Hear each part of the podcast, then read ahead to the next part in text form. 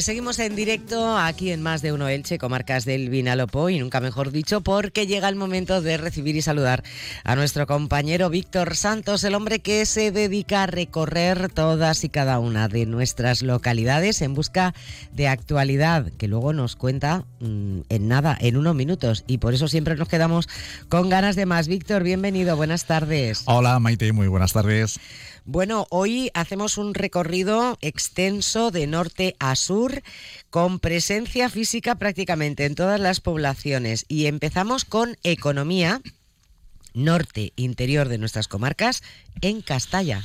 Sí, en Castalla, localidad de 10.800 habitantes que está pegada al medio Vinalopó, donde, como hemos comprobado efectivamente in situ, se escucha Onda Cero Elche, comarcas del Vinalopó, y que pertenece, sin embargo, de manera oficial a la olla de Alcoy.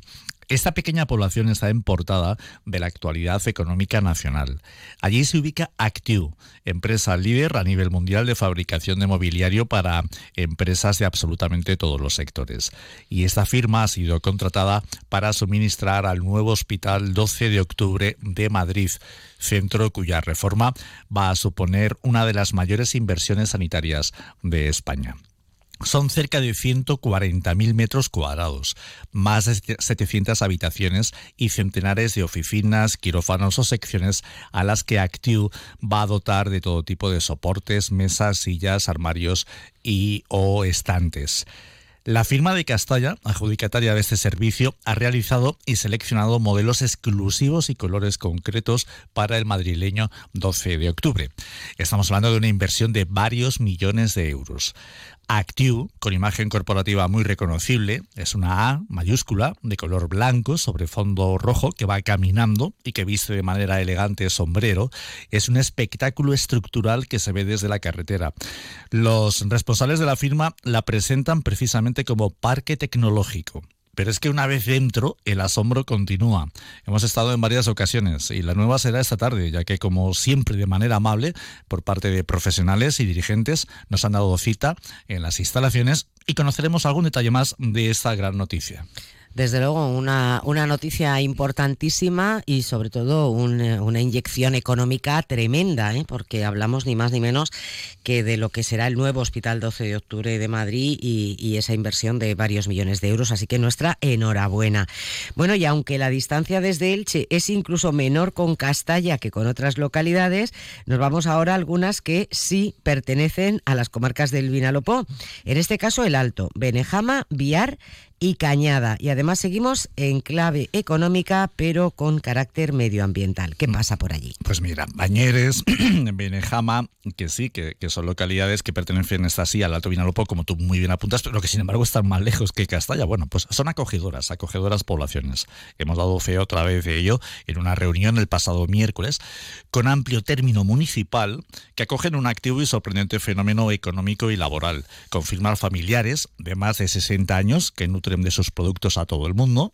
No me deja el modesto director ni decir su nombre, pero también con grandes empresas llegadas hasta de Noruega que allí se han instalado.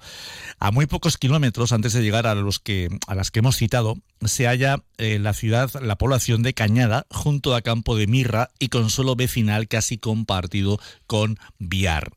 Pues una empresa española líder en energías renovables, Renovalia, ha anunciado una inversión también en este suelo de más de 60 millones de euros en instalaciones de generación eléctrica y la contratación de 520 personas durante la fase de construcción y otras 75 una vez creada la planta solar. Lo de estas plantas, la cercana Millena, por ejemplo, se está oponiendo a dar permisos, es una confusión pública por cuanto el impacto ambiental provoca reacciones en contra en algunos lugares, mientras que en otros las observan de manera positiva, como una implementación de tecnologías solares que permite costes más bajos de la energía obtenida del sol.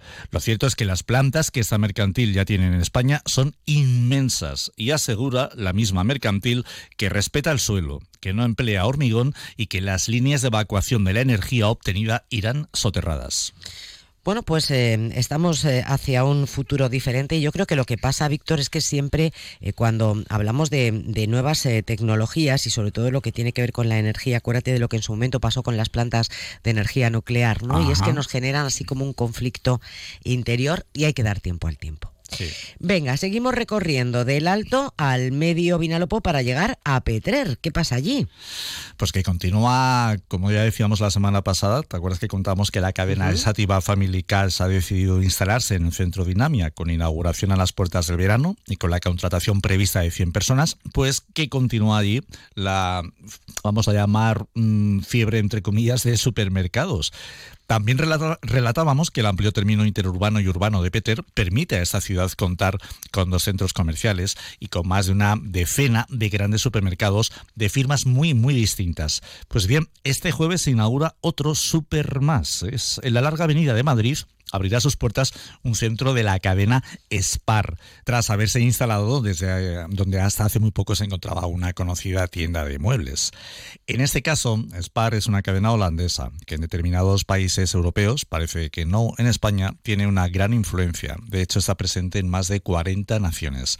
Va a estar solo a unos pasos del mercado de abastos La Frontera, lo curioso o contradictorio de Petrer es que frente a tanta citada oferta, el mercado La Frontera, que se llamó así para diferenciarse del central, es el, único que queda tras el cierre del histórico de la zona centro y el casco antiguo y para el que de momento parece no haber prevista actuación municipal alguna. Bueno, pues le vamos a desear mucha suerte. Todo lo que sea crear puestos de trabajo, bienvenido. Y más economía, sin mancharnos de Petrer, aunque ahora con carácter social y artístico. Qué mejor que en estos días, eh, para aplaudir el cine, el calzado y la moda, donde también aparece Elda. Sí, la prestigiosa firma zapatera Hispanitas de Petrer también fue protagonista en los premios Goya de antes de ayer. La marca de Petrer resultó la oficial de calzado en la gala después de una intensa promoción llevada a cabo durante los días previos en las calles de Valladolid y de Madrid, por donde paseó una gran sandalia de color rojo y varios metros de tamaño eh, elaborada por Hispanitas. De otro lado, el modisto eldense Juan Vidal fue uno de los encargados de confeccionar los tres vestidos que lució en el certamen una de sus presentadoras, Ana Belén. Pues nada, enhorabuena, si es que estamos que nos salimos. Venga, y hablando de empresas y de trabajo, nos has introducido en galas y en ocio. Y así vamos a llegar al sur interior para destacar lo que va a suceder en Pinoso a partir de esta semana. ¿Qué va a pasar allí? Pues que esta rica localidad va a ser objeto de visita esta semana y durante las dos siguientes seguro. Ya comentaremos la que viene lo que acontecerá con la nueva muestra de Cubina. Pero este próximo día 18, el domingo, tenemos un adelanto con el Día del Villazgo, que conmemora la concesión de la cédula de Real Villa tal día como hoy, 12 de febrero de 1826 a la localidad, lo que suponía la emancipación de Monóvar, hace 198 años hoy mismo. Los actos comenzarán a las nueve y media de la mañana, con pasacalles recreados con autoridades y personajes de aquel 1826, también con las reinas y cortes de honor de Pinoso, así como con la comisión del villazgo. Tras el oficio religioso, la misa del Jaurador intervendrán con actuaciones y pregón del villazgo diversas agrupaciones locales, como el grupo de danzas El Pinos y el grupo de danzas Monte de la Sal, entre otros. Tras el baile del Bermú, habrá degustación y venta de productos. Eso me gusta mucho, Víctor. ¿Lo del baile del Bermú? Sí, sí, eso no me lo voy a perder yo. El baile del Bermú. Además, viene muy bien porque, fíjate, le llaman así y al mismo tiempo estás degustando ya, ¿no? Estás tomando y. Qué pasada. Sí, estás tomando embutidos que son muy exclusivos, los de Pinoso, pastas, que también pega mucho con el Bermú, vino de Pinoso, que decir del vino, en fin. Eh, y luego los restaurantes se suman a toda esta oferta. El, el ayuntamiento ha creado por tercer año consecutivo un código QR que se creó después de la pandemia para evitar aglomeraciones y con ese código QR uno sabe qué restaurantes se han adherido a esta campaña y a cuáles de ellos podemos acceder porque hay plazas libres. O sea que muy bien. En fin, que hay previstas también visitas guiadas, como digo, y exposición, una exposición del Pinos antiguo.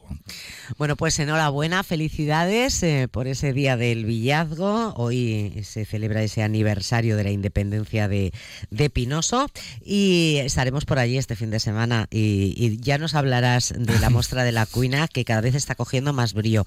Víctor, que muchísimas gracias como siempre, te esperamos porque nos quedamos con ganas de más el próximo lunes. Pues hasta el lunes que viene, feliz semana a todo el mundo, gracias. Igualmente.